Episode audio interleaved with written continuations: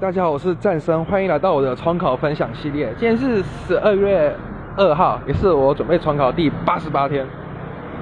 今天早上是先上数学，然后上的是指数与对数，然后已经开始进入到对数的公式了。可能这两堂课，老师就会正式把数学全部都上上完结束掉。然后接下来下一堂化学老师因为不舒服，所以请假，所以我们考了国文的选择题的考试。我每次就是都会粗心，就会错一一些东西。反正国文选择我觉得很懂，但是作文也是更更懂，很恐怖。然后接下来下午第一堂课就是上的是国文课，有教我们一些像新式的排列，这算是被必考的。然后老师会讲一些公式，教我们如何使用。然后一会讲六种，目前先讲了四种。